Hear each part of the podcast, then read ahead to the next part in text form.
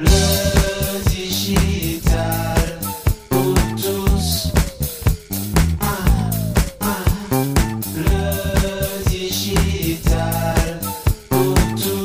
réseaux sociaux ont permis un truc formidable. Ils ont permis aux créateurs de contenu de devenir leurs propres médias.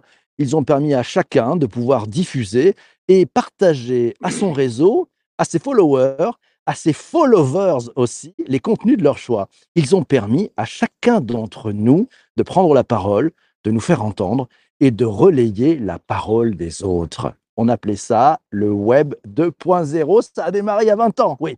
Et du côté des entreprises, du côté des entreprises, certains directeurs de la communication ou certains directeurs des ressources humaines ont très vite compris l'intérêt d'utiliser les réseaux sociaux de leurs collaborateurs pour faire rayonner les initiatives de leur entreprise et mettre en lumière la fameuse marque employeur. Après tout, si ce sont les collaborateurs qui communiquent, cela donne et cela devrait donner une communication qui sonne plus vraie, une communication qui sort de la zone souvent tiède et parfois langue de bois d'une communication corporate classique, non? Ok. Mais il faudrait quand même organiser cela, non? Ça serait pas mal de donner un cadre, des règles du jeu et définir qui a le droit de parler de tel ou tel sujet pour éviter cacophonie et autres hiatus. Ça serait pas mal, non? Good news Cela a donné à certains l'idée de monter des programmes d'employés advocacy, des programmes de collaborateurs ambassadeurs pour permettre de caler les modes opératoires, les éléments de langage, voire les calendriers de prise de parole sur les réseaux sociaux et le web conversationnel. Pour bien comprendre ce que les programmes ambassadeur, l'employé advocacy change pour l'entreprise et pour ses collaborateurs, ce que l'on peut en attendre, les écueils et les bonnes pratiques. L'invité de cet épisode du podcast est Alexandre Durin, le cofondateur de Chéri Advocacy, une plateforme qui permet de déployer des stratégies employés advocacy, social selling, social sourcing et social recruiting. Bonjour Alexandre. Bonjour PPC. Très heureux de t'accueillir. On démarre tout de suite en fanfare. Alexandre, quand on parle d'employé advocacy en 2022, on parle de quoi? Déjà, je suis super content et je te remercie de m'avoir invité et de poser cette première question qui permet vraiment de clarifier les choses. Aujourd'hui, vu de ma fenêtre, euh, si je faisais deux extrêmes, il y a l'employé advocacy en mode homme sandwich et automatisme, qui veut tout contrôler, qui veut euh, faire des KPI pour la direction, on va dire. Et puis, il y a l'employé advocacy qui rentre dans ce que tu as très bien nommé le web conversationnel, décrit en 1999 dans le Clue Train Manifesto. Donc voilà les deux schémas desquels on peut parler. Ah, c'est très très clair. Alors le premier schéma, comme ça on va lui tordre le cou. Euh, finalement, c'est un sujet de, vanity metrics. Il faut donner des chiffres au grand patron parce qu'il n'y comprend rien, mais il veut des chiffres, c'est ça? Ben, En fait, c'est un peu ça en, caricaturant parce que je ne sais, pas qui comprend quoi, mais la réalité, c'est qu'on est dans un monde euh, basé sur les chiffres, sur les résultats, sur les KPI, et euh, dans un et ce monde des KPI a énormément de mal à, faire des mesures complexes et fines dans le domaine humain, dans le domaine relationnel, dans le domaine conversationnel. Donc c'est un piège qui consiste effectivement à compter des vues, des likes, des retweets, des bidules, des machins, euh, qui derrière peuvent être très bien fabriqués par des, robots ou des fantômes, hein, ce que j'appelle des fantômes du social media. C'est une stratégie, je ne vais pas la critiquer, elle fait partie de notre système, c'est comme ça. Mais euh, il y en a une autre. Il y en a une autre. Alors, on va parler du bon côté de la force. Maintenant qu'on a tordu le cou à ces vanity metrics, si vous êtes patron, vous entendez ce podcast, posez-vous la question et challengez vos équipes en disant, mais en fait, ça veut dire quoi tous ces chiffres? Ils servent à quoi? On part du bon côté de la force. Alexandre, le sabre est de ton côté. Alors, écoute, c'est pas très compliqué. Euh, je crois que il y a aussi euh, beaucoup de dirigeants euh, qui ont compris que les, les vrais métriques sont ceux qui sont en lien avec la raison d'être de l'entreprise et avec ses grandes missions. Donc, euh, si effectivement on commence à regarder non pas les, nombres de vues, mais euh, par exemple la durée de vie des collaborateurs dans l'entreprise, ou leur capacité à recruter les meilleurs par cooptation, ou leur capacité à créer du lien euh, avec leurs clients en dehors des points de, je sais pas, renouvellement, abonnement, facture ou j'en sais rien. Là, déjà, on rentre dans autre chose. Sauf que c'est très difficile de le corréler avec l'action social média. Et donc, il y a toute une, euh, une réflexion à avoir sur cette stratégie et sur les mesures qu'on veut en faire. ceci dit, moi, je fais toujours euh, comment dire, à la fois un mix entre ce qu'on peut appeler des vanity metrics, qui sont quand même des métriques en nombre de, en partages, en nombre de vues, en nombre de clics, Et derrière, quand on le peut, avec les RH, avec les gens du marketing, euh, des métriques qu'on va aller chercher dans les CRM, dans les SIRH, pour faire une corrélation des deux. Vraiment, euh, c'est important de, de, savoir aller chercher finalement ce qui crée de la valeur d'un point de vue mmh. euh, la métrique de l'entreprise. Après, il y a tout le côté humain qu'on peut encore explorer. J'aimerais qu'on creuse un tout petit peu justement sur ce qu'on peut attendre. On peut attendre de l'employé de Vocacy.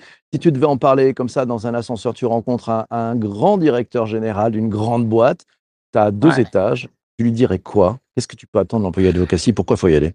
Bah, Pour moi, ça permet à l'entreprise de rentrer dans le, dans le vrai monde 21e siècle, c'est-à-dire de passer d'une entreprise qui est en mode euh, hiérarchique, systémique, euh, patriarcal, à une entreprise collaborative, interdépendante, en lien avec tout son écosystème, allant des collaborateurs aux associés, en passant par les clients, les partenaires et le reste. Ça, c'est du pitch en un étage, bravo. On parle un peu des écueils, les écueils à éviter. Tu nous en parlais un tout petit peu avec le côté de la force. En fait, c'est Vanity Metrics, mais, mais bon, ouais. on parle aussi pas mal de ce qu'on appelle les, les perroquets. Ça, tu retweets, s'il te plaît? C'est ça Ça veut rien dire, ça Ça, effectivement, un peu tristouné. Et d'ailleurs, nous, on a, bah, sur notre plateforme Sherry, on a des fonctionnalités qui permettent aussi de créer des fantômes et des perroquets. Et du coup, ça nous permet, euh, c'est pas du tout ce qu'on souhaite, tu l'as compris, mais ça nous permet de mesurer l'inefficacité de cette stratégie. Donc, les écueils, pour moi, ils sont euh, à trois niveaux. Tu as des écueils en amont, avant le programme euh, ambassadeur, dans la phase de préparation tu as des écueils au moment du lancement et tu as des écueils au moment de l'animation. Parce qu'un programme ambassadeur, effectivement, vu que c'est quelque chose de nouveau, il n'est pas encore très, c'est rarement déployé dans les boîtes. Donc il y a quand même une phase de préparation qui est pas négligeable et qui, est un peu comme la gestation. Tu vois, si je fais la, métaphore avec, euh, avec l'être humain, c'est le moment où tu es dans le ventre de ta maman et où tu construis finalement l'ADN et beaucoup de choses fondamentales. Ensuite, il y a le temps de la naissance, le temps du lancement, qui est évidemment crucial. Tout le monde sait que euh, voilà, c'est un moment auquel, il faut faire hyper attention et qui va euh, derrière, euh, enfin, dire, lancer une période qui va être longue. Hein. L'être humain, il est long, il va mettre longtemps à décoller, il va mettre longtemps à savoir marcher, parler, euh, écrire et ensuite courir. Enfin, bon, voilà quoi. Donc, euh, l'écueil, pour moi, c'est difficile à résumer parce qu'il faudrait rentrer dans ces trois trucs-là. Mais je pense que le, le truc numéro un, et c'est d'ailleurs un webinaire qu'on a fait avec euh, Benjamin Horn, le directeur marketing de Decathlon, et euh, Bernard Marichiquier, qu'on a fait en décembre, qu'on retrouve sur le blog de Sherry, sur la raison d'être. Mmh. Et à partir du moment où déjà euh, dans ta boîte, euh, il y a une raison d'être, qu'elle soit déjà officielle ou pas, mais qu'il y ait même une raison d'être latente, euh, déjà ça te permet d'éviter un maximum d'écueils et de lancer euh, des programmes ambassadeurs euh, qui ont du sens et qui sont pas du côté obscur des KPI Vanity. Ah, je prends les commentaires, merci de, de, Valérie qui nous dit un poste à 100 000 vues peut faire 0 K euros et 0 prospect. Et par contre, un Absolument. excellent poste à 10 000 vues peut générer 3 prospects, 2 clients. Et, et Valérie poursuit en lui disant il faut se focaliser sur des problèmes clients, comment on peut aider les autres et éviter de parler de sa vie. Ça, ça fait partie des bonnes pratiques. Est-ce que tu vois d'autres bonnes pratiques? Ben Moi, j'ai envie de rebondir c'est un très bon conseil qu'elle donne Valérie d'ailleurs sur le, euh, usage personnel des réseaux sociaux. Moi, j'ai vraiment envie de parler des programmes ambassadeurs et des gens qui vont les animer. Tu veux l'écueil numéro un qu'on va rencontrer, c'est je veux mettre les collaborateurs au service de mon entreprise. Là, c'est sûr, tu te plantes pour une raison simple. Les réseaux sociaux des collaborateurs, c'est exactement comme leur salon. Tu ne peux pas leur demander, et c'est légal, c'est écrit dans les conditions générales des, réseaux sociaux, tu ne peux pas leur demander de transformer leur salon en euh, cabinet de recrutement ou en, salon d'exposition commerciale. C'est pas possible. Donc ça va partir sur la base du volontariat et du bénévolat d'entreprise. Ok? Du coup, je pense que on renverse complètement les habitudes relationnelles dans les entreprises qui sont basées sur un contrat de travail avec une, une subordination euh, du collaborateur à son organisation et on rentre dans une collaboration véritable, une vraie collaboration. Il va se mettre sur les réseaux sociaux s'il veut, il va, il va publier s'il veut, comme il veut, quand il veut, où il veut. Et ça, ça change tout. Et du coup, l'écueil numéro un, c'est de se dire, je lance un programme ambassadeur pour euh, finalement exploiter euh, les réseaux sociaux de mes collaborateurs. Alors, le bon côté de la force, c'est tout le contraire, c'est dire, voilà, je vais les accompagner dans leur prise de parole professionnelle.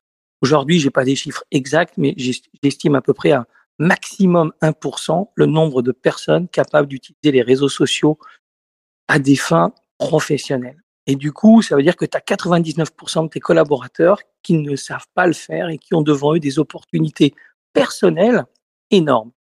Donc, si la boîte décide de réellement se mettre au service de ses collaborateurs, de ses clients, de ses partenaires, etc., elle va accompagner, sur la base du volontariat d'entreprise, des collaborateurs à entrer dans un programme ambassadeur. Et du coup, il va se passer ce que Valérie est en train de dire. C'est-à-dire, euh, ben voilà, euh, des gens qui vont essayer plutôt d'être en, en lien avec leurs contacts, d'être, euh, de créer de la valeur avec leurs contacts, parce que l'entreprise va les accompagner. Ça, c'est le bon point. Donc, ça veut dire quand même que dans ces programmes, il y a, ça demande une sacrée organisation. Toi, tu as un poste d'observation euh, très intéressant. Tu vois un peu comment les boîtes s'organisent là-dedans et font les choses. Eh oui. Euh, dans les bonnes pratiques, ça veut dire que tu nommes une équipe en charge. Il y a une personne qui, est, euh, qui a pour rôle de ne faire que ça. Ça se passe comment? Ah, c'est une super question, ça aussi. Alors, effectivement, quand on commence à réfléchir en tant que dirigeant à ce genre de sujet, on voit tout de suite le, le truc qui va être compliqué, alors qu'en réalité, c'est hyper simple, quoi.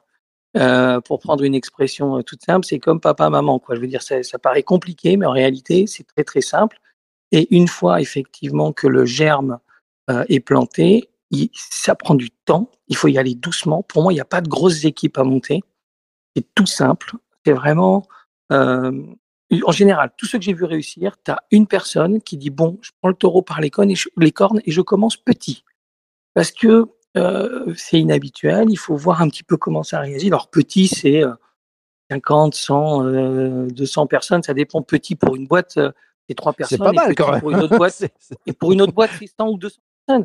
Non, Ouais, mais petit, ouais. c'est très relatif. C'est-à-dire par là, déjà commencer par un, un- quand même au tout début un tout petit groupe euh, qui est le groupe qui va devenir le groupe des ambassadeurs du programme ambassadeur finalement. Ok? Et ensuite travailler tout simplement l'effet boule de neige, donner envie, donner envie, non pas aller quémander dans la boîte. S'il vous plaît, rejoignez notre programme ambassadeur. S'il vous plaît, publiez nos trucs. Non, c'est pas ça la stratégie. La stratégie, c'est il y en a qui ont déjà envie. On les identifie, on part avec eux. Une fois qu'on les identifie, on les accompagne, on leur donne encore plus envie pour qu'eux-mêmes donnent envie à leurs collègues. Et là où on a gagné, j'ai quelques articles et témoignages sur le blog de Sherry qui en parlent, euh, effectivement, une fois qu'on a gagné, c'est quoi? C'est des collaborateurs qui demandent leur licence, qui disent Ah ouais, c'est vrai, il y a un programme ambassadeur, je vais, je vais Ah. m'inscrire, je vais rejoindre, ça me plaît. Parce qu'en fait, on est dans les programmes ambassadeurs, dans une toute nouvelle forme de communication et de relation et de management. C'est-à-dire que c'est plus de la com interne où tu dois lire la revue pour savoir qui a été nommé et qu'est-ce qui s'est passé. C'est une communication interne qui est dans ta poche et que tu vas regarder quand tu veux et qui va être à ton service parce qu'elle va t'informer aussi bien sur ce qui se passe dans la boîte que ce qui se passe dans ton métier, dans ton écosystème, dans le monde. On voit que la thématique RSE est souvent euh, une thématique parallèle au- à l'activité principale de l'entreprise. La thématique RSE est souvent la thématique la plus lue, la plus partagée, la plus Mhm. cliquée euh, par les contacts des ambassadeurs. Donc, il faut y aller tout doucement. Si j'ai qu'une seule chose à dire, c'est allez-y tout doucement. L'équipe qui va le lancer, qui s'entoure d'une cinquantaine de personnes et puis qui déploie tranquillement en mode boule de neige pour avoir des milliers de vrais ambassadeurs et non des fantômes à qui on demande, de, auxquels on supplie de, de nous prêter leur compte LinkedIn pour faire n'importe quoi. Voilà. Donc, les- vrais ambassadeurs, ça se bichonne, ce que j'ai compris. Tiens, Ouais, Charles te pose ça. une première question. Il te dit quel est le premier frein exprimé par les collaborateurs pour ne pas se mettre dans un programme ambassadeur? Qu'est-ce qu'ils disent? C'est quoi les fausses Ah, barbes en fait? Ouais, ouais. Bon, il y en a plein, mais j'en ai un qui me vient toujours. euh, c'est euh, oser. J'ai fait des ateliers, je fais beaucoup d'ateliers en intelligence collective dans les directions, dans les entreprises, etc. Et le mot qui ressort très souvent, c'est oser. Ils n'osent pas. En fait, tout petit à l'école, il y a une maîtresse qui leur a dit tu fermes ta bouche et tu l'ouvriras quand je te la donne. Et du coup, ça continue toute leur vie. Et ils disent pour moi, dans la boîte, c'est le patron qui parle et je ne fais que si le patron m'autorise à parler. Du coup, ils ont très peur de rentrer dans le programme ambassadeur parce qu'ils n'ont pas l'habitude de prendre la parole. Ils ont l'impression que euh, ça va être quelque chose d'impliquant, dangereux pour leur carrière, pour leur vie privée ou quoi. Donc, euh, il y, y a une grosse peur et ça, ça se travaille par euh, la première, euh, première phase qui est d'inspirer les gens, leur expliquer, communiquer. C'est ce que je te disais dans la phase euh, lancement. Hein, c'est vraiment bien communiquer pour leur expliquer euh, qu'ils seront jamais évalués, que tout le monde a le droit de ne pas y aller. C'est le plus important, ça. De vraiment dire aux gens, vous n'êtes pas obligés d'y aller. N'y allez que si vous y allez avec le cœur. Point. Ouais, du, du volontariat, le cœur, l'envie d'avoir Ouais. envie. J'ai compris le cœur. Tiens, question de Ah bah Vanessa. Elle te dit Qui l'employé advocacy est-il euh, supposé influencer Des équipes internes, des candidats, des fournisseurs euh, Et quelle est la portée recherchée dans l'utilisation des réseaux sociaux? La première partie, c'est censé influencer qui quand on utilise les Oh, programmes bah, ambassadeurs? Ben, en réalité, euh, ça, ça va influencer absolument tout le monde de façon progressive. Bah, déjà en interne, ça crée une nouvelle forme de relation, hein, comme je le disais. Ensuite, euh, en fonction des ambassadeurs qui vont se déployer et de leur réseau, bah, ça va toucher euh, effectivement des candidats, des clients, des partenaires, tout simplement de la visibilité, de l'image. hein, Je suis fier d'être dans ma boîte. Regarde, on est nombreux à partager des trucs super. Donc ça touche absolument tout. Il n'y a pas de limite. On rentre dans le conversationnel. On rentre dans le grand magma humain euh, qui s'exprime depuis maintenant, comme tu l'as dit, une bonne vingtaine d'années à travers le digital et les réseaux sociaux. Donc ça touche tout le monde. Ça n'empêche pas d'avoir une stratégie avec le marketing ou le commerce parce que tu as envie de développer euh, ta visibilité euh, de marque sur le, sur le réseau. Ça n'empêche pas de faire ça. Mais la réalité, c'est que ça a un impact très très large. Ah, Tiens, commentaire de, de Valérie qui nous dit le Yakafoko, on ne peut pas marcher ici dans la vie réelle, mais oui, mais pas sur les réseaux sociaux, c'est très risqué.